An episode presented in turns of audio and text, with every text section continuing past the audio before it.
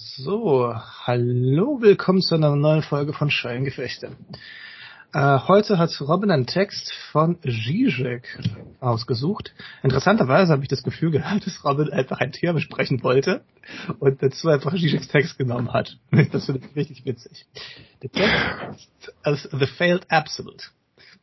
Aber wir sprechen nicht über das Absolute, noch über Sex. Wenn jemand hier dafür ist, kann man gleich sich abschalten. Über, vielleicht sprechen wir einfach über absoluten Sex, weil darum geht es.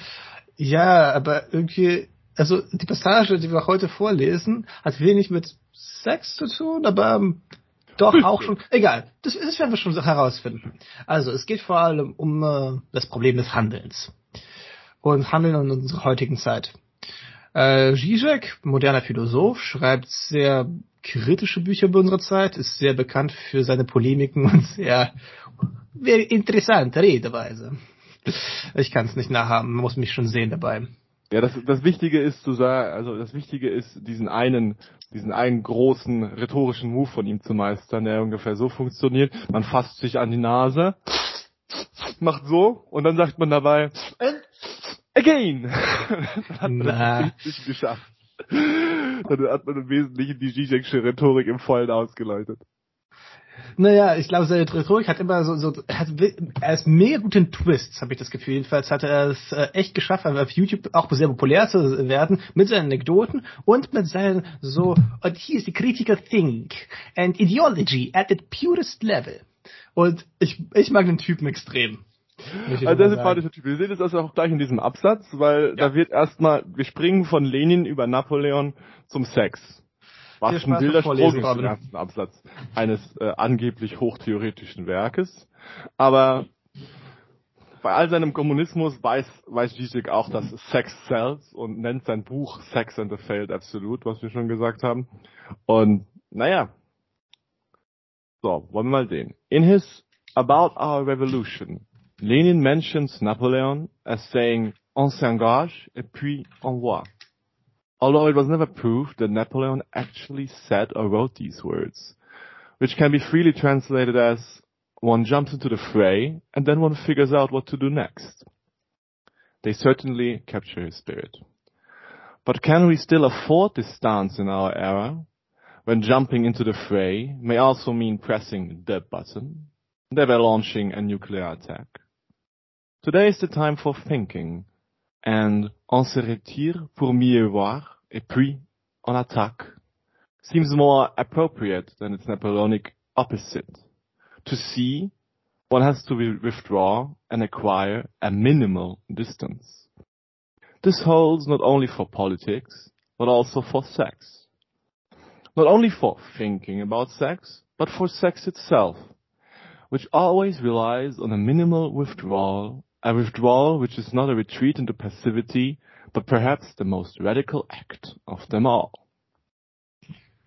Okay, Zizek hat so einen allgemeinen Move in seinem Film oder in seinem, in seinem Denken, bringt er in letzter Zeit häufiger, wo er sagt, it is not about action. We have to think first before we do anything oder, oder häufig sogar sagt er, dass dieses, dieser, dieser, dieser Rückzug ins Denken das Eigentliche und das Wesentliche sei. Mm, und diese Aussage ist ein bisschen radikal und klingt auch so ein bisschen wie so eine Arbeitsbeschaffungsmaßnahme für 75-jährige kommunistische Philosophen, die keinen Bock haben, irgendwas zu tun, außer abgefahrene Bücher zu schreiben. Nur so, mal so als These. Ähm, Oder Vorträge zu halten will ich hier genau einhaken, weil ich glaube, seine, äh, de, was er sagen möchte, ist nicht äh, Retreat into Thinking, als mhm. geht zurück und denkt einfach genau darüber nach, was ihr handeln sollt, in dem Paradigma, wie ihr es gewohnt seid. Sein Begriff des Denkens ist sehr idealistisch im wahrsten Sinne des Wortes. Sein Begriff des Denkens ist, ihr verweigert die Alternativen, die die herrschende Zeit euch vorsetzt. Ihr wisst nicht, wo ihr zu landen habt, aber ihr verweigert euch erstmal dem, was alle als die drängenden Fragen der Gesellschaft heute ansehen, und ihr verweigert euch vor allem allem, was diese herrschende Gesellschaft als Antworten darauf bietet. Genau, diese herrschende Gesellschaft, Weg. ja, ich würde sagen, ich würde, man, ich würde sagen, man muss sich nicht notwendigerweise allem verweigern, aber man muss schon ich glaube, wenn ich an Zizek denke, dann denke ich an einen Esel. An einen wow. alten Esel. Da kam ich eine schöne Geschichte. Wir hatten einen, ähm, wir hatten einen Esel, der hieß Peppino. Es war ein richtig schöner, großer italienischer Esel, der hatte so einen mannshohen Widerrist. Und wenn wir mit dem durchs Dorf gelaufen sind, äh, gab es einmal ein Problem, als mein Vater ihn zum ersten Mal über so eine Brücke, die wir da bei unserem Bach haben, führen wollte. Der ist einfach stehen geblieben und hat sich nicht mehr bewegt. Der ist einfach vor dieser Brücke gestanden und hat sich einfach geweigert, über diese Brücke zu gehen. Und mein Vater war so, okay, was machst du jetzt? War schon etwas störend. Und was mein Vater gemacht hat, ist, er hat sich vor den Esel gestellt, ist so auf diese Brücke und hat so ganz ostentativ gezeigt, so ha, ha, ha, hier kann man drüber laufen. Ist mehrfach über diese Brücke hin und zurück gelaufen und hat auch wirklich gezeigt, dass die hält. Und dann hat dieser Esel einen ganz vorsichtigen kleinen Schritt auf die Brücke getan und dann den nächsten und dann den nächsten und dann den nächsten und ist über die Brücke gelaufen. Aber erstmal hat er sich hingestellt, sich das angeschaut und ist stehen geblieben. Radikal stehen geblieben. Und radikal stehen geblieben. genau. Und bei und bei Zizek, also bei Zizeks Figur von diesem von diesem momentanen Rückzug, von dieser Priorität des Denkens, sehe ich dieses, sehe ich dieses Ding von, na, lass mal erstmal lassen, lass mal, was auch immer gerade abgeht und was wir gerade tun, lass uns mal gucken. Lass uns mal gucken, was da los ist. Und das ist ja letzten Endes die, die, die Grundaussage. Also er fängt ja, er fängt ja an mit den, mit den großen Revolutionärs und, äh, den großen Revolutionärs und äh, Feldherrenfiguren, Napoleon und Leon. Und äh, Leon, Lenin, Napoleon, Lenin. Goddammit. Und es ist ja auch interessant, Lenin äh, nimmt Napoleon als sein Vorbild, äh, um zu rechtfertigen, dass er mal die, die Revolution einfach mal vom Zaun bricht. Dass er einfach mal ja, sagt, okay, los geht's und dann gucken wir, was passiert. Und die Prozesse, die diese Revolution losgestoßen hat, sind ziemlich abgefahren so. Äh, allein der russische Bürgerkrieg 19, von 1919 bis 21 hat nochmal so viele Menschen das Leben gekostet wie der, wie der Erste Weltkrieg. Nur redet niemand drüber. Es sind nochmal 10 Millionen Menschen, die in diesem Krieg gestorben sind und keiner denkt darüber nach. Weil der Erste Weltkrieg diese große europäische, gesamteuropäische Tragödie war. Aber der, der russische Bürgerkrieg zwischen der Weißen und der Roten Armee nach der Machtübernahme der Bolschewiki im Oktober 1918 äh, hat nochmal genauso viele Menschen erledigt. Ähm, und auch Hunger. Was? Und, die, und der Hunger, der danach Ach, der, der, Hunger danach, das kam das außerdem noch. Das sind dann nochmal mehr Leute, die verrecken. Oder währenddessen eigentlich schon angefangen haben. Ja, so 21, 22 gab es diese große Hungersnot an der ja. Wolga, die dann auch dazu geführt hat, dass man die sogenannte neue ökonomische Politik eingeführt hat, mit der man, also die im Wesentlichen eine kleine, eine kleine Rückkehr zu äh, etwas kapitalistischeren Organisationsformen war. Ich glaube, was wichtig ist, Aber, dass du sagst, dass, oh nein, auch dass die Amis haben einfach da, bestimmte Unternehmen haben nach Russland Hilfsgüter geschickt, die Kommunisten eigentlich erstmal nicht haben wollten. Und die Kommunisten haben ja der gesamten Zeit auch noch Getreide exportiert, damit wir sie die, die gesamte Stahlwirtschaft anleiern konnten. War Sorry. das schon 21 so? Ja. Okay, ich, das, also die Stories kenne ich mehr so aus 29 von der Zwangskollektivierung unter Stalin, deswegen. Aber das, ich, ich, ich das von Anfang an alle drei großen Hungersnöte äh, der Sowjetunion waren wirklich durch denselben, auf demselben Mist gewachsen. Krass. Ja. Ah, ja, auf jeden Fall, also großer Spaß, on s'engage and puis on va, sagen sie, ja. Man, wir fangen mal an und dann gucken wir. Übrigens, so, das ist, finde ich, auch sehr bezeichnend für, sehr, für die Art, wie die Jugend lebt. Also, wenn man, mhm also wenn man, wenn man jung lebt und noch nicht dieses Ganze überblickt, lebt man genau so, ähm, ich kenne es von meinen Eltern, sie haben es immer auf Russisch zu mir gesagt. Вяжемся, потом увидим. Mhm. Äh, und, äh, und, äh, und ich weiß, dass ähm, je jünger ich bin, war, desto mehr habe ich so gelebt. Und vielleicht ist es auch ein Prozess des Erwachsenwerdens, dass man anders viel lebt. Stimmt mit der Zeit, man, man denkt drüber nach. Wobei ich sagen muss, hm, bei mir war die Bewegung anders. ich kam mehr aus dem erstmal einen Überblick gewinnen, um mich irgendwie sicher zu fühlen, dann ein bisschen was tun, dann da ein paar Ausbrüche passieren lassen und dann wieder mich zurückziehen und dann wieder ausbrechen und dann wieder mich zurückziehen. Also ich hatte diese, ich hatte diese Dialektik eigentlich immer schon. Und für mich war es sehr lange Zeit einfach ein großes Bedürfnis, einfach den, den Lenin machen zu können. Also, was bedeutet denn eigentlich, den Lenin zu machen? Was bedeutet das also, eigentlich? Also wir haben ja doch diese Gegenüberstellung von, man kennt nicht die Situation, geht erstmal hinein und schaut, wie es dort drin funktioniert. Die andere Form ist, man geht nicht in die Situation hinein und man schaut sich die Situation an. Ich glaube, ich habe das Problem zu verstehen, was ist was, was liest du für dich denn raus? Was bedeutet es, sich diese Situation anzuschauen?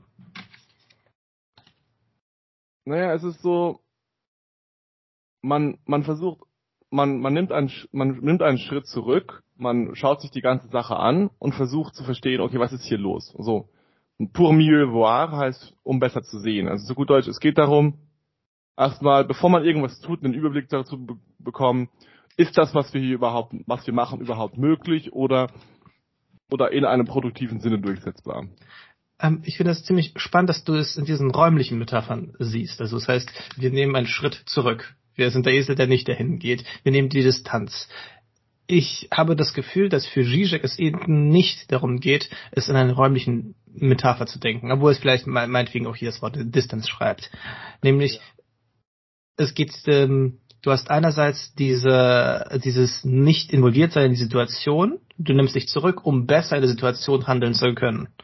Bei Zizek habe ich aber immer das Gefühl, dass sich, dass die Zurücknahme selbst nicht dafür gedacht ist, dass du die Situation besser meisterst, sondern dass du die Situation in ihren Grundfesten veränderst. Ich glaube, das ist eine ganz wichtige Unterscheidung. Mhm. Also es geht quasi nicht, nicht um die, die Meisterschaft der Situation oder um so eine eigentümliche Trennung von ihr, also, sondern quasi du, du, du willst, die Situation ist eine andere, sobald du diese kurze Trennung von ihr aufgemacht hast. Genau. Und du willst auch nicht einfach sie nur meistern. Du möchtest, du findest sie insgesamt vielleicht auch unglücklich. Dann findest du sie unglücklich, zum Beispiel, oder du, du, du siehst sie für, du siehst sie für was sie ist und du entscheidest dich vielleicht sogar für das tragische Unglück. Mhm auf die eine oder andere Weise und nimmst sie halt als solche hin. Oder du, also du hast ganz verschiedene Möglichkeiten. Es geht, geht glaube ich, mehr darum zu sagen, dass die quasi diese so vielleicht auch muss man eine Sache machen, die wir häufig vergessen. Das ist etwas, das mir auch oft aufgefallen ist. Wenn ich in Situationen geraten bin, verschiedenster Art, die mehr oder weniger brenzlig waren, hatte ich oft hatte ich oft im, im, im ersten Ansatz, diese Situation zu erklären, äh, die Tendenz, mich selber vollkommen aus der Erklärung der Sache rauszunehmen. So im Sinne mhm. von, so im Sinne von, die Leute haben das gemacht und plötzlich waren wir im Streit und es ist alles ausgerastet. Also gut, da war jetzt ein Wir drin, aber es war jetzt halt dieses, okay, wir sind, wir sind hier irgendwie in, eine, in einen Konflikt gekommen und es ist so irgendwie passiert. Aber man hat, wenn man quasi auch, auch wenn man die Distanz nimmt, von der Situation kann man die Tendenz dazu haben, die, die Situation immer noch radikal aus seinem eigenen Blickwinkel zu sehen und diesen, sich selber zu so einem blinden Fleck in der Gesamtsituation zu machen. Sich selber aus der Situation zu nehmen. Sozusagen als mentale Operation, nur zu gucken, was, wie bewegen sich die anderen Leute und wie reagieren sie darauf. Und, und auch wenn man dann so verschiedene Handlungsstrategien überlegt, wie man es selber tun könnte, äh, denkt man gar nicht darüber nach, wovon man selber eigentlich motiviert ist oder warum man diese oder jene Sache überhaupt erreichen möchte. Warum, warum möchte ich diesen Menschen jetzt davon überzeugen, dass er mir irgendwas abkauft oder warum, warum, warum bin ich gerade dabei, diesen, diesen Typen da an der Bar zu provozieren? Warum mache ich das überhaupt? Was ist meine Motivation? Mhm. Hm. Und die, die Idee von Distanz zu gewinnen hieße ja auch quasi sich selber in, als ein Teil der, als einen Teil der Gesamtsituation sehen mhm. und einen Überblick davon zu bekommen von, hey, was mache ich hier eigentlich? Oder wie sieht diese Situation als eine, zum Beispiel zwischen zwei Menschen, wirklich als eine Interaktion von dem anderen oder der anderen und mir aus? Wie, wie, wie fügen die beiden sich zusammen? Und ja. Ja, okay, nee, es ist auf jeden Fall immer eine etwas, äh, es ist ein Denkakt, der letztendlich hilft, ähm, sich mit der Situation, in der man sich befindet, gut zu engagieren oder äh, zumindest ein aktives Verhältnis zu entwickeln. Nicht nur ein aktives Verhältnis, was ich auch meine, ist halt, was ich, ich habe es schlecht ausgedrückt. Was ich ganz konkret meine, ist dieses Ding von, mh, hm, wenn man die Sachen einfach so in Anführungszeichen objektiv betrachtet, nimmt man sich oft als als wirklich ein Akteur aus der Situation raus und sagt so, hey, das ist mir irgendwie passiert oder das ist irgendwie passiert und ihr macht das und ihr macht das und man ist so ein allgemeiner, man, man fühlt sich auf wie so ein allgemeiner, objektiver Urteilsgeber. Und, und tut das so, als wäre man gar nicht selber Teil der Situation. Und, und, und redet sich das auch selber ein. Und sagt dann, hey, das ist mir passiert, aber dabei bin ich den Leuten passiert, sozusagen. Okay, aber es, es, es klingt wie was Negatives. Du sagst also, dass äh, in, in dieser Distanznahme, diese überlegte Distanznahme, bedeutet auch, dass man auch so tut, als wäre man nicht da. Ich glaube, man könnte das erstmal positiv formulieren. Man tut, äh, man macht erstmal, man schaltet es gleich. Sich und die anderen vor seinem inneren Auge. Das heißt, man verobjektiviert alles. Genau, man muss aber, genau, beziehungsweise eigentlich wollte ich darauf hinweisen, dass man diese Tendenz in dieser Distanznahme haben kann, sich selber da rauszunehmen. Aber die wirkliche Distanznahme ist halt auch sich selber in, mit in der Gesamtsituation sehen. Weiß ich nicht. Ich glaube, es geht eher darum, dass du erstmal in Distanz deine Emotionen gewinnen kannst. Ich glaube, das ist äh, entscheidend. Also du hast es mit das Bild von Provokation. Du, warum provozierst du den Bartender? Oder warum ähm, reagierst du gerade so, wenn deine Freundin dich auf etwas anspricht, was du schlecht gemacht hast. Ich glaube, der, der erste Tag der Akte der Stanznahmen bedeutet Triebkontrolle, dass du nicht sofort reagierst mit positiv negativ, sondern dass du sagst, okay, Moment, ich reagiere erstmal nicht affektiv, sondern ich tu mal so, als wäre ich ein inneres gottgleiches Auge à la Descartes. Und mhm. dann ähm, nimmst du dich also selbst wirklich raus aus, aus, daraus, weil du, du reagierst ja nicht menschlich. Du reagierst, hm, wie soll man sagen, maschinell ist es auch nicht. Du reagierst erstmal nicht. Ja, genau, du reagierst sozusagen geistig. Also beziehungsweise genau. du sublimierend. Genau, aber ich bin der ich bin der Meinung oder meine Erfahrung ist, dass du mh, hm, diese sublimierende Reaktion nur bekommen kannst, wenn du gleichzeitig also wenn du, wenn du gleich, wenn dein Auge die Sicht für diese Emotionen, die du da hast oder für die Muster, die du da abspielst, bekommt. Also wenn du die Gesamtsituation mit dir in ihr siehst aus der Distanz und nicht quasi einfach nur eine Distanz zu den anderen oder den, den Leuten, mit denen du in der Situation bist, einnimmst.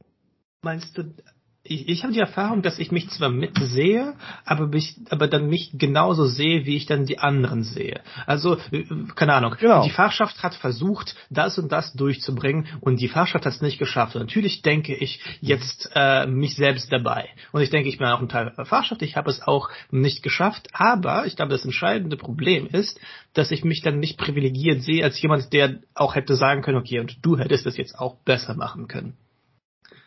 Das, mhm. darin sehe ich eher das Problem, dass du, dass du dich insofern herausnimmst, als du dann dich nicht mehr, dass, dass du in der Verobjektivierung dich nicht mehr von der Gruppe getrennt siehst. Der, der mhm. Streit mhm. ist uns widerfahren. Und äh, das hatte diese und jene Gründe gehabt. Aber du siehst mhm. dich nicht als eine aktive Person, die den Streit hätte verhindern können. Mhm. Das zum einen. Andererseits muss man hier, also man, man kennt das ja, man, ich weiß nicht, äh, du und ich, wir waren ja mal eine Weile lang in einer Fachschaft aktiv und wir haben ein bisschen dumme Scheiße in der Fachschaft gebaut manchmal, weil wir so ein bisschen, ja, weil wir einfach so ein bisschen reingegrätscht haben. Und meine Erfahrung war oft, dass ich Sachen durchsetzen wollte und meine Methode, diese Sachen durchzusetzen, war einfach sehr so, mein ganzes Nachdenken über die Situation war so, okay, wie kriege ich die Leute dazu, dass sie das tun?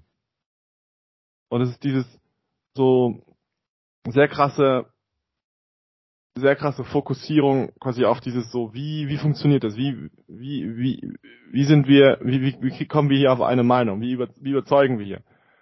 Aber es ist, aber ohne zu sehen, ohne zu sehen, warum zum Beispiel Menschen dieses quasi dieses eine Projekt nicht durchführen wollen oder warum sie sich über ähm, warum warum sie sich über ein oder das eine oder andere Teil der Satzung oder sonst irgendwas streiten. Warum tun die Menschen das? Und dann quasi diesen diesen Blick dafür gar nicht zu haben und auch nicht zu fragen, warum ich selber äh, eigentlich mit so viel Energie da reingehe. Was worum geht es hier mhm. überhaupt? Ich glaube, du sprichst ja. gerade einen sehr wichtigen Punkt an, der auch für Gigi, glaube ich, essentiell ist.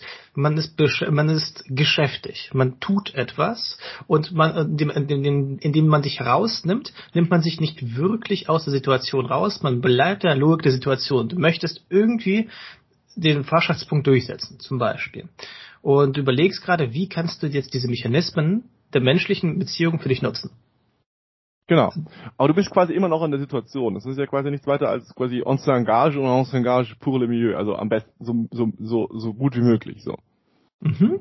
Ich glaube, was ist, äh, hier könnte man das sagen, wir haben hier eine Freibeutementalität, eine also Abenteuermentalität. Mhm. Wir, wir haben jetzt ein Schiff und segeln in die neue Welt, wären zu Arschloch-Kolonialisten, aber wir mhm. haben ganz viele Abenteuer. Und mal schauen, was die Welt uns so bringt. Genau, und ein bisschen Syphilis vor allem. Ich glaube, das, der interessante Punkt von Zizek insgesamt ist, dass der Kapitalismus uns letzt, letztendlich keine Möglichkeit offen lässt, außer genau diese Freibeuter-Abenteuer-Mentalität zu entwickeln. Okay, kannst du das genauer erörtern? Also warum würdest du sagen, warum, warum lässt der keine andere Möglichkeit? Also in welcher Systemdynamik oder warum liegt das, warum mhm. ist das so? Also die Tendenz, äh, also so wie ich Zizek verstehe. Kapitalismus bedeutet letztendlich, dass du nicht weißt, in wo, wohin du dich eigentlich bewegst. Was es bedeutet, in diesem Unternehmen zu arbeiten, das immer dynamisch sich fortentwickelt. Was es bedeutet, dass du ähm, bestimmte Güter oder menschliche Beziehungen akquirieren möchtest. Letztendlich heißt es, du musst äh, versuch, geh hin und schau, was es zu holen gibt. Und hol das, das genau. Oder zu, nicht unbedingt hol das, aber so schau, was es zu holen gibt. Nicht alles, was was zu holen ist, möchtest du ja auch holen. Mhm. Das ist irgendwie so diese äh, diese Konsumfreiheit des Kapitalismus. Also, ja, wenn ich keine Lust darauf habe, es zu konsumieren, nehme ich das nicht. Aber es geht erstmal darum, dass man nicht weiß, was das, was einem blüht. Und das heißt, geh hin, schau mal nach. So ein bisschen wie ich mein Studium angefangen habe. Ich studiere mal Philosophie, mal gucken, wohin es mich bringt. So, ich mache jetzt mal meine Bartender-Ausbildung, mal gucken, was damit äh, anzufangen ist. Äh, ich gehe mal nach Rom, mal gucken, was ich da für Leute kennenlerne. Also das heißt, ich weiß gar nicht, was ich da will, was ich mir davon erwarte. Ich trotzdem hin, so, so ist es diese Schatzsuche. Ich gehe mhm. hin und mal gucken, welche Schätze ich ans Land ziehen kann und mitnehmen kann. Und genau, aber man auch gar kein Bild von einer größeren Vision hat, zum Beispiel. Mhm. Das ist das eine. Weil man, und das andere ist, und die Frage ist, wie entwickelt man so eine größere Vision? Vielleicht, also meine Erfahrung ist, man muss auch so ein bisschen eine gewisse Sättigung von Erfahrung haben mit dem einen und dem anderen.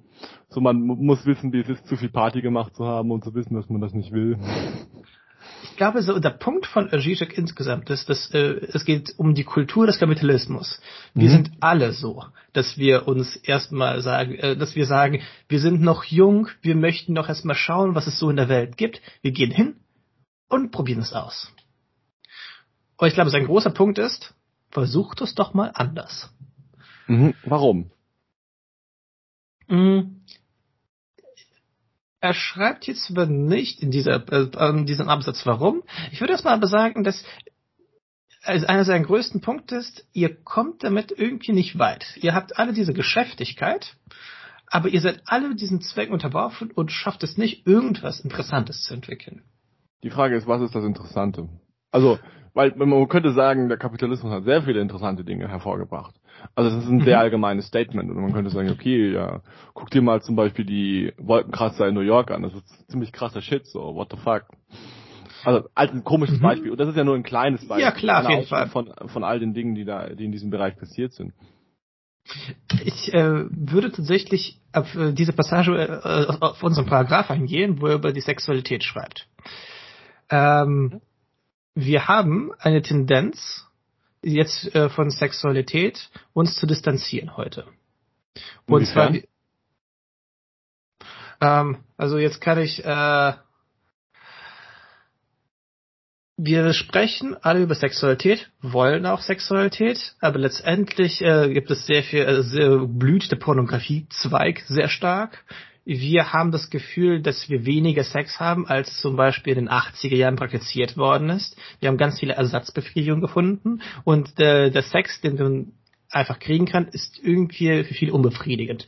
Und es ist einerseits eine, eine meine empirische Aussage, dass ich das Gefühl habe, dass Leute in meiner Umgebung weniger Sex haben oder dass sie darüber beklagen. Andererseits ähm, habe ich das Gefühl, äh, ich, ich, ich glaube, es ist eine sehr, äh, es ist ein äh, eher echt Min, ein echtes Minenfeld, wo ich mich bewege, weil ich habe irgendwie Podcasts gehört, die genau das einfach behaupten, dass die Menschen jetzt einfach, einfach weniger Sex haben. Es ist mhm. keine ja? Keine allgemeine Aussage. Also du möchtest sagen, du weißt es nicht genau, wie es aussieht. Nee. Ich weiß es nicht, nee. Das, man, man weiß es immer nicht so. Also sagen wir mal so, ich spüre auf jeden Fall, dass es viele Menschen gibt in meiner Umgebung, die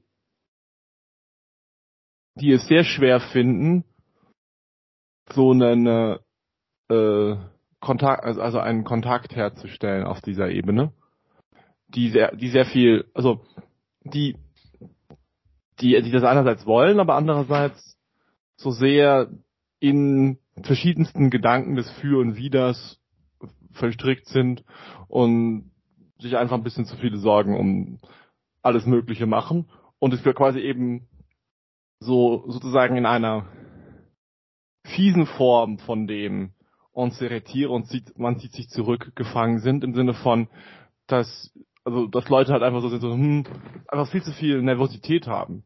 Also so im Sinne von, hm, okay, mag diese Person mich überhaupt? Ist das irgendwie nicht respektlos, jetzt so auf sie zuzugehen und so weiter und so fort? Kann ich das überhaupt äh, mit meinem Gewissen vereinbaren? Ist das überhaupt eine gute Idee? Werde ich nicht am nächsten Morgen aufwachen und mir denken, oh fuck, ich hatte, hatte gar keine Lust darauf oder das war voll die falsche Idee oder äh, so und so weiter und so weiter. Ist das überhaupt sozial anerkannt in der Situation, in der ich bin? So, man ist häufig, man ist häufig hier zum Beispiel in Freiburg äh, auf Raves, wo das manchmal so ist, so, wo man so, wo, so eine ständige latente sexuelle Spannung im, im, im Raum steht, aber alle sind so, hm, lass mal lassen. Das ist so. Ähm, also ich glaube, diese Aussage über Sexualität, ich weiß nicht, ob das so zielführend ist. Also das ist nicht zielführend, glaube ich auch nicht, weil ich glaube, auch hier spricht er nicht so sehr auf diese gesellschaftlichen Dimensionen, er spricht auf eine anderen Dimension. Weil ich glaube, er spricht mehr auf der erotischen Dimension von wenn du schon mhm. im Akt bist. Und was er meiner Meinung nach meint mit dem, was er da, was er da anzeigt, ist, dass wenn wenn man Sexualität lebt, dann, oder wenn man, wenn man, wenn man gerade Sex hat, dann ist es für mich immer am allerwichtigsten, immer mal wieder innezuhalten. So meine Erfahrung ist, wenn ich, wenn, wenn, wenn ich mich quasi so, so vollkommen verliere oder behaupte, mich vollkommen darin verlieren zu wollen, ver verliert die ganze Sache total ihren Reiz und macht überhaupt keinen Sinn mehr und fühlt sich sehr, sehr stumpf und falsch und gewollt an. Und nur indem ich kurz mich rausnehme und kurz so chille und sage, okay, ich komme jetzt hier erstmal an und gucke mir das alles ein bisschen an. So nur, nur um kurz, nur kurz eine Sekunde nehmen, mich umschauen und so kurz irgendwie, kurz irgendwie blöd grinsen, einen blöden Kommentar machen, weitermachen. Oh, ich habe gerade ein letztes Beispiel. Ein, mhm. ein, ein guter Freund von mir hat sich jetzt gerade so in letzter Woche so fundamental verliebt. Und mhm. äh, also die Frau liebt ihn auch sehr zurück. Und erzählte ja. mir also, so, wie sie sich kennengelernt haben. Es war so äh, klassischerweise in einer Bar in Berlin. Und äh, er war mit einer Gruppe von Leuten unterwegs und irgendwie kannte ein Mensch diese Person, die irgendwie auch dort war. Und dann haben sie sich einfach kennengelernt, so in einer größeren Gruppe. Und er meinte, also eigentlich hatten sie schon erotisches Interesse aneinander gezeigt, hätten schon Mitternacht beieinander sein können. Aber er hat es so geframed, sie beide waren so schüchtern, dass sie erstmal noch die ganze Nacht Party machen mussten, bis sechs Uhr morgens, bis äh, man beieinander übernachtet hat. Also es war, er meinte so, man musste, äh, er hat sich so so viel Zeit gelassen, einfach weil er hat es gesagt, es ist so, sie wären schüchtern. Ich glaube, ihn kennend weiß ich, dass er einfach auch sehr gerne einfach Gedichte rezitiert, irgendwo hochklettert, noch einen dekadent teuren Wein bestellt, obwohl er kein Geld hat. Also alles solche Akt, Akte, die so eine Distanz erzeugen von dem eigentlichen Ziel. Also Sexualität ist Sex zu haben, also Penetration mhm. und das war's. Aber diese ganze, das ganze Aufschieben, das ganze Herumgespiele, so ein bisschen wie meine Freundin mir erzählt hat, ja, sie hat erstmal noch drei Stunden gezögert, mir zu schreiben, bevor sie bestätigt hat, dass sie mich treffen möchte. also dieses, genau, so ein bisschen, es geht auch nicht mal, es geht da dabei witzigerweise auch gar nicht so sehr darum, äh, zu spielen oder sonst irgendetwas. Ja. Oder zu manipulieren, sondern es geht mehr so darum, ähm, erstmal so, weil so, ich glaube, der, der, dass das, das, das, ich glaube, der, der, das ist auch der Punkt, warum Sexualität hier überhaupt in diesem Ding drin ist.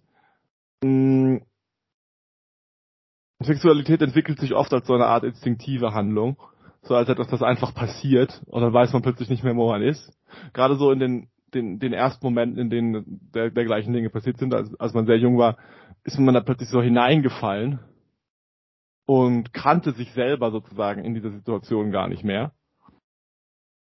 Und der Moment, in dem man einen, äh, einen, einen Schritt zurückgetan getan hat und sich die Sache angeschaut hat, war der Moment, wo man einerseits wieder eine gewisse Kontrolle über die Situation bekommen hatte und war der Moment, wo man sich zum ersten Mal auch wieder einfinden und einleben konnte. Also, weil ich glaube, das, das, das, das, das Problem, ich glaube, das Problem mit der, mit der, mit der Sexualität ist auch, dass sie eine gewisse Form von Bewusstlosigkeit, von bewusstlosem Stürzen in die eine oder andere Sache ist. Und dieses bewusstlose Stürzen, dieses bewusstlose Stürzen, das wir auch beim bewusstlosen Stürzen in Handlung sehen, hm, macht uns, macht uns einerseits sehr viel Angst und lässt uns andererseits auch sehr häufig ähm, mit den Trümmern unserer, hinter den Trümmern unserer Existenz zurück auf die eine oder andere Weise oder führt zu falschen Entscheidungen, falschen Handlungen. Und jenseits davon ähm, erlaubt es uns meist, meistens nicht einmal, den Moment wirklich zu genießen oder wirklich das zu leben, was da passiert. Mhm. So, diese, also auf eine witzige Weise, witzig, auf eine witzige Weise entfremden wir uns von uns selbst, wenn wir sagen, ach, wir machen einfach mal los und frei von der Hand machen wir genau das, was wir uns jetzt vorgestellt haben. Wir machen, worauf wir Bock haben oder sonst was. Und rennen einfach direkt Vollgas drauf los. In einer gewissen Weise entfremden wir uns damit von uns selbst von unserem Bewusstsein selbst, könnte man sagen. Wir sind überstürzt. Wir sind überstürzt. Wir fühlen uns wie so, ja, wir wollen mit Bewusstsein unbewusst sein zum Teil oder wir fühlen uns so, so, so, so vollständig kontrolliert von dieser Dynamik, die da entfaltet. Und, und, und, und ein Teil von uns schreit, aber halt, so, dafür, so, dafür sind wir nicht gemacht oder dafür, mhm. so wollen wir, so wollen wir nicht leben. Wir wollen, in einem gewissen Sinne wollen wir diese Distanz. In einem gewissen Sinne wollen wir wollen wir leben und gleichzeitig dieses Leben anschauen.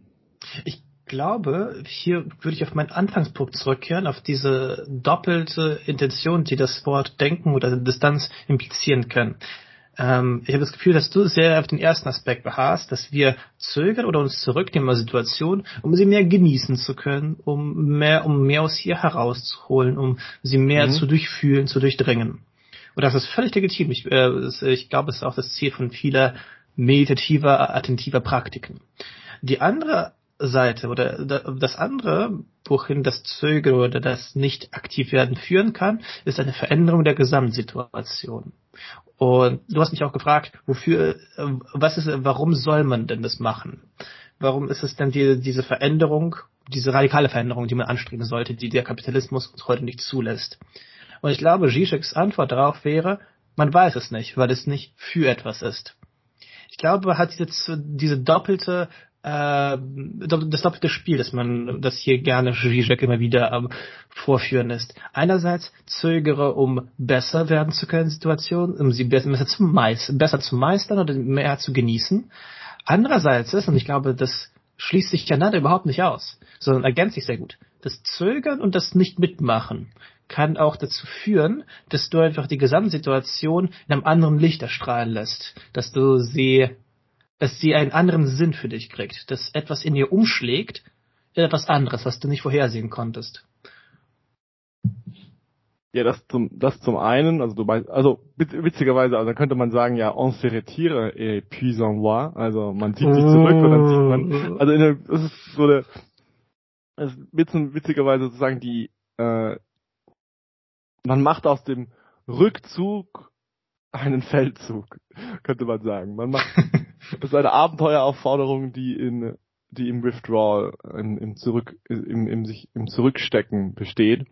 Quasi das, quasi sich auf das Abenteuer einlassen, die Dinge, sich den Dingen nicht so radikal auszuliefern, nur weil man irgendetwas von ihnen haben will. Das klingt so nach dem Gegenteil eines Abenteuerromans und auch nach, nach dem Gegenteil eines Bildungsromans. ich dachte immer, so Bildung geschehe immer durch meine ganzen verkitschten Bildungsromane. Du gehst hin in die Welt, bist ganz naiv, denkst, du weißt schon alles und dann lernst du fremdartige Kulturen, Sitten, Gewohnheiten, merk, kriegst sehr viel auf die Fresse und dann raus lernst und gewinnst, gewinnst du eine Weltsicht. Aber das ist hier so eine ganz andere Aufforderung. Lehn dich zurück und versuch nicht irgendwas zu machen, sondern geh, geh hin und beschau, was überhaupt die Leute so machen geh nicht hin als jemand, der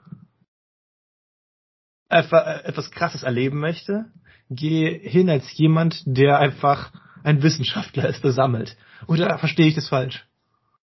Man könnte es unter Umständen so sehen, aber ich glaube, es ist nicht nur das, weil es ist auch so, es geht, glaube ich, mehr darum,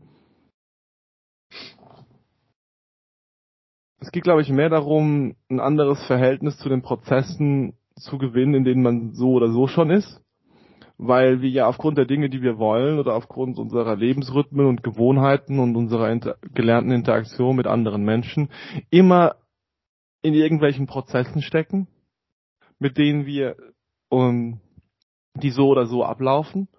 Und jetzt wäre und der, und der Hunger etwas zu tun ist quasi ein Teil dieses Prozesses und sagt okay wir müssen halt einfach das und das machen und wir legen da los und gehen da rein. Mm, aber dieser, dieser Hunger sieht nicht quasi seine, die, seine eigenen Ursachen und beziehungsweise kann auch nicht sehen, wohin er führt und wie das alles aussehen, also wohin er führt mhm. oder warum er das eigentlich tut und ob er überhaupt das erreicht, was er erreichen möchte. Weil häufig, es gibt ja häufig diese tragischen Figuren von Menschen wollen Anerkennung, mit dieser Anerkennung eigentlich nur soziale Nähe. Und dann denken sie, sie können Anerkennung über ein Vehikel erreichen, das zum Beispiel ähm, dass das zum Beispiel Geld oder Karriere oder eine, eine, eine starke Sport, eine, eine Sportart oder sonst irgendwas ist, opfern alles für diesen Sport und stellen fest, dass, er, dass sie am Ende nur die soziale Nähe von Menschen gewollt haben. Gut, es gibt Menschen, die auch dass du das als Tragödie ansiehst, auf jeden Fall. Ein tolles Beispiel. Ja, ich, ich sehe es als Tragödie an, weil ich äh, selber damit ähm, zu kämpfen habe. Ähm, weil ich, also weil ich auch selber noch nicht genau, ich, ich weiß witzigerweise selber noch nicht genau, ob ähm, ob dieser Wunsch, der in mir steckt, die Dinge, die ich tue, so gut wie möglich zu, zu machen, mh, einfach ein Wunsch nach Anerkennung ist oder ein Ausdruck von, von dem, was ich wirklich tun möchte und ob ich die, ob ich die teilweisen Opfer, die ich dafür bringen werde müssen, wirklich bereit bin äh, herzugeben, weil mein Leben hat so angefangen, dass ich die Dinge geopfert habe, weil ich sie weil ich gar nicht wusste, wie man sie bekommt. Ich wusste ja gar nicht, wie das so ist, ähm, sozial zu sein. Oder, oder mit Menschen oder eine, eine, eine gute Verbindung mit Gleichaltrigen zu haben. Und ausgehend davon wusste ich gar nicht, ähm, wusste ich gewissermaßen gar nicht, dass ich das auch wollen könnte. Und jetzt muss ich mir die Frage stellen, okay, will ich das? Und wie will ich das? Und und was muss ich wofür opfern, um äh, um entweder einerseits zu sagen, okay, ich möchte dieses sehr stabile, sehr erfüllte soziale Leben, oder andererseits zu sagen, okay, ich möchte aber ähm, mich, mich sehr stark zum Beispiel auf meine, meine Kunst oder auf meine Arbeit konzentrieren. Ich finde es schön, dass du so ein konkrete Beispiel gibst, weil ich habe das Gefühl, dass Zizek zwar irgendwie auf konkrete Sachen eingeht, aber er dir nicht sagen kann, was es bedeutet, konkret nicht zu denken. Vielleicht muss ich das Buch dafür lesen, aber ich habe immer dieses Gefühl, dass dieses, oh Verzeihung, mehr, es war ein Versprechen, es geht nicht darum, nicht zu denken, sondern nicht zu handeln.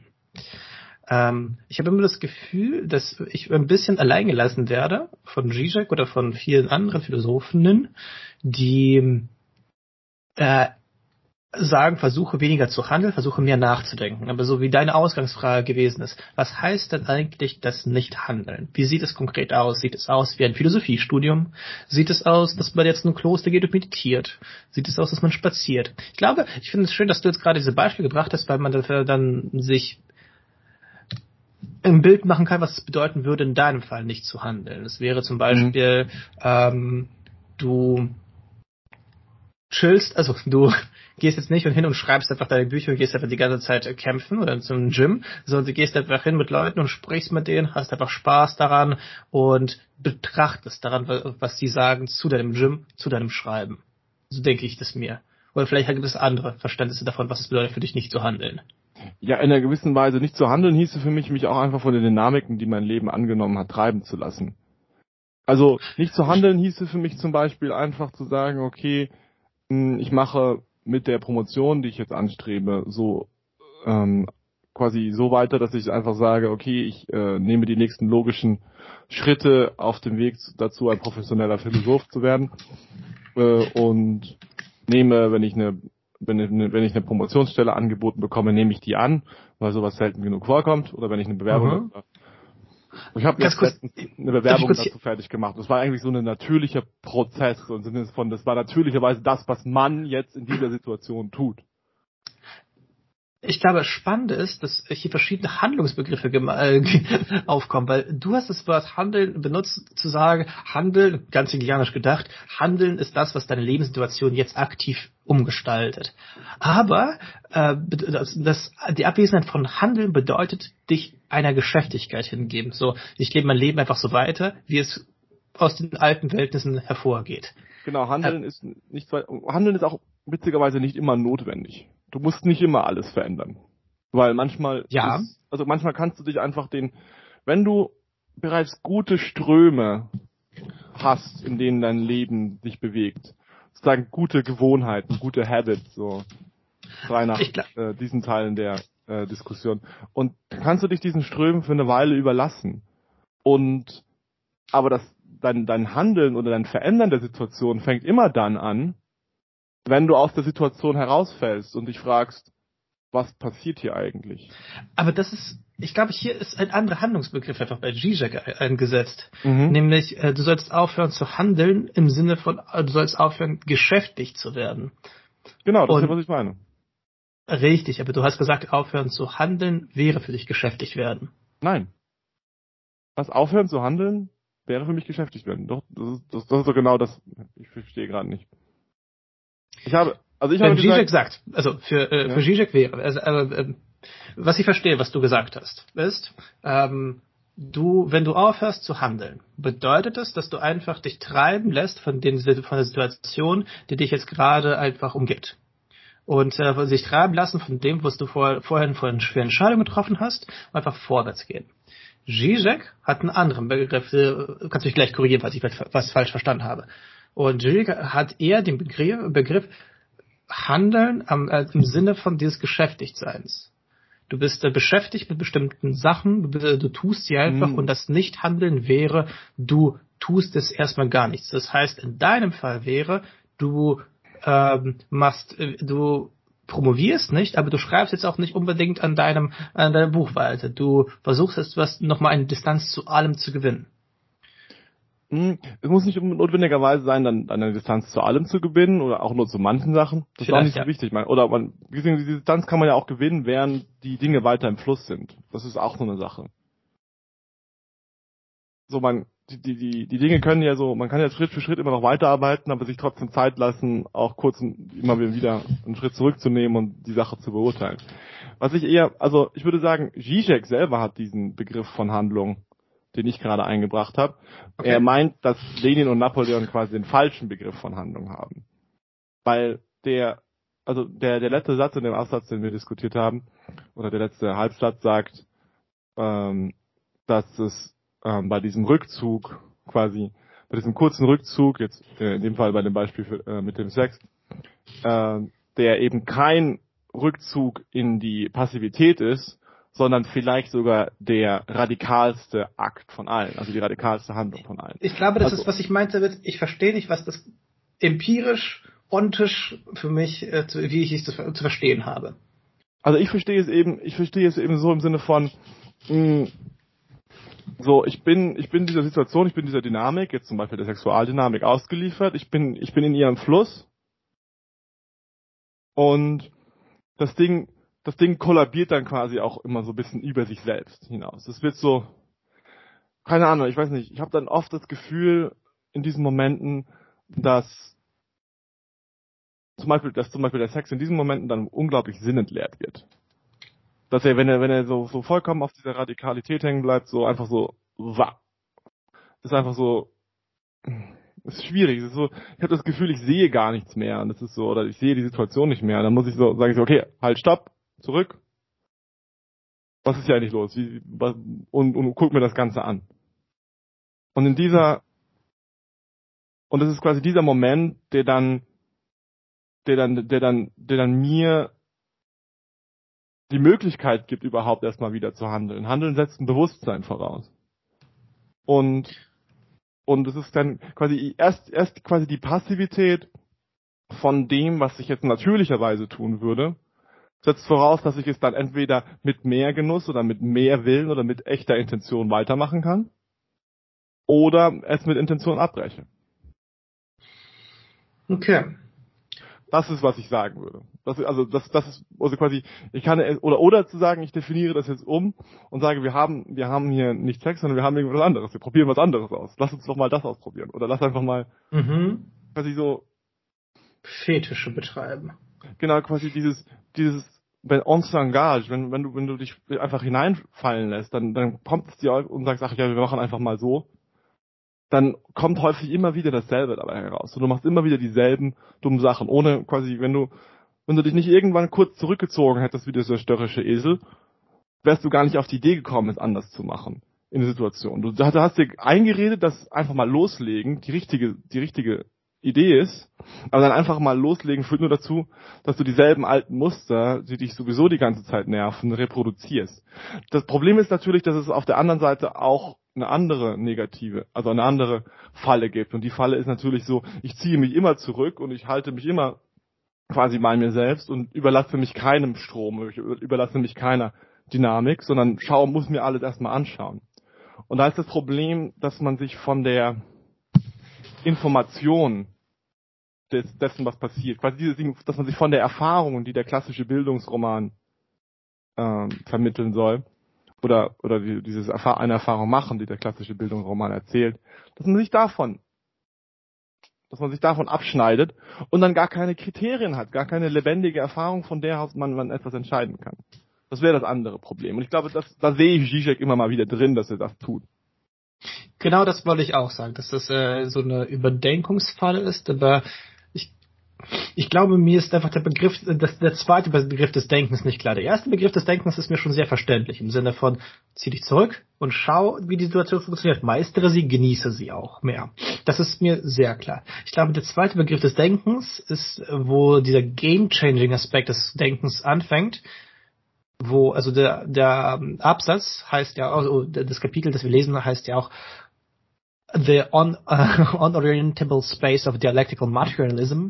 Es bedeutet, dass da irgendein dialektisches Umschlagen geschieht. Also irgendwie hat das Denken für Zizek die Potenzial, das Sein der Welt irgendwie zu verändern. Und das, damit habe ich echt irgendwie Schwierigkeiten zu denken im Zizekianischen Sinne. Hm, interessant. Also, ähm, ich, die Frage, ist eine interessante Frage, ob das Denken, das Sein der Welt verändert. Ich meine, durch seine Existenz verändert jetzt das Sein der Welt. Also was er später dann im, im Verlauf dieses Kapitels sagt, sind so Dinge wie, dass dieser, dieser, dieser Rückzug des Denkens, seine Negativität, seine radikale Trennung mit diesem Potenzial eben auch quasi in diese Overthinking-Falle oder dieses nur sich selbst zurück, äh, dieses, nur dieser Selbstrückzug zu sein, dass das eine, eine, eine allgemeine Trennung, eine unauflösbare Kluft in unsere Realität einbaut, die nicht, ähm, die nicht zu überwinden ist, die immer da ist. Und ähm. diese quasi und es ist und, und es ist und es ist diese Kluft, ähm, diese Kluft, an der sich äh, an der sich die eigentümlichen Phänomene und Prozesse unserer geschichtlichen, zum Beispiel Realität, entwickeln. Das wäre so ja. die Grundthese. Aber das ist vielleicht ein bisschen zu viel, um das zu darzustellen. Hier wollten wir vor allem um mhm. wollten wir vor allem auf der Ebene von Handlungen und also quasi auf der Ebene von einfachen Handlungen oder von einfachen überlasse ich mich den Dingen oder ziehe ich mich zurück argumentieren. Mhm. Und damit sind wir auch am Ende. Ja, vielen Dank, Robin. Hm. Ciao, ciao.